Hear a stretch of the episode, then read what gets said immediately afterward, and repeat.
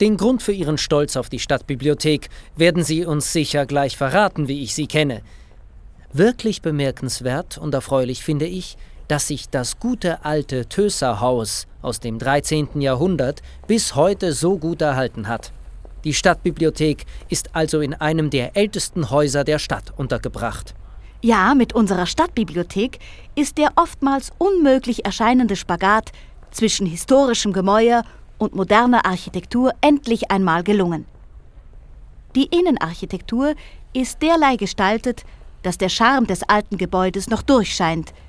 Die gewaltigen Deckenbalken wurden zum Beispiel sichtbar gemacht.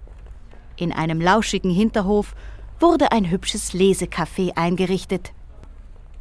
Ich habe gehört, das Haus soll rund 300.000 sogenannte Medien, wie Sie heute sagen, also auch Bücher beherbergen. Unglaublich. Ja, und nicht nur das, Herr Bareis.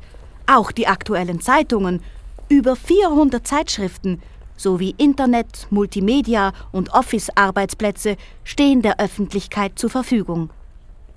Mit ihrer elektronisch gesteuerten Registrierung der Ausleihen und dem 24-Stunden-Rückgabeautomaten gehört die Winterthurer Stadtbibliothek zu einer der modernsten Bibliotheken der Schweiz.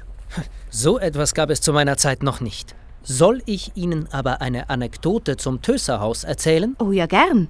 Seinen Namen verdankt das Töserhaus seinen Bewohnern, nämlich den Nonnen aus dem Kloster Tös, die hier zeitweilig lebten.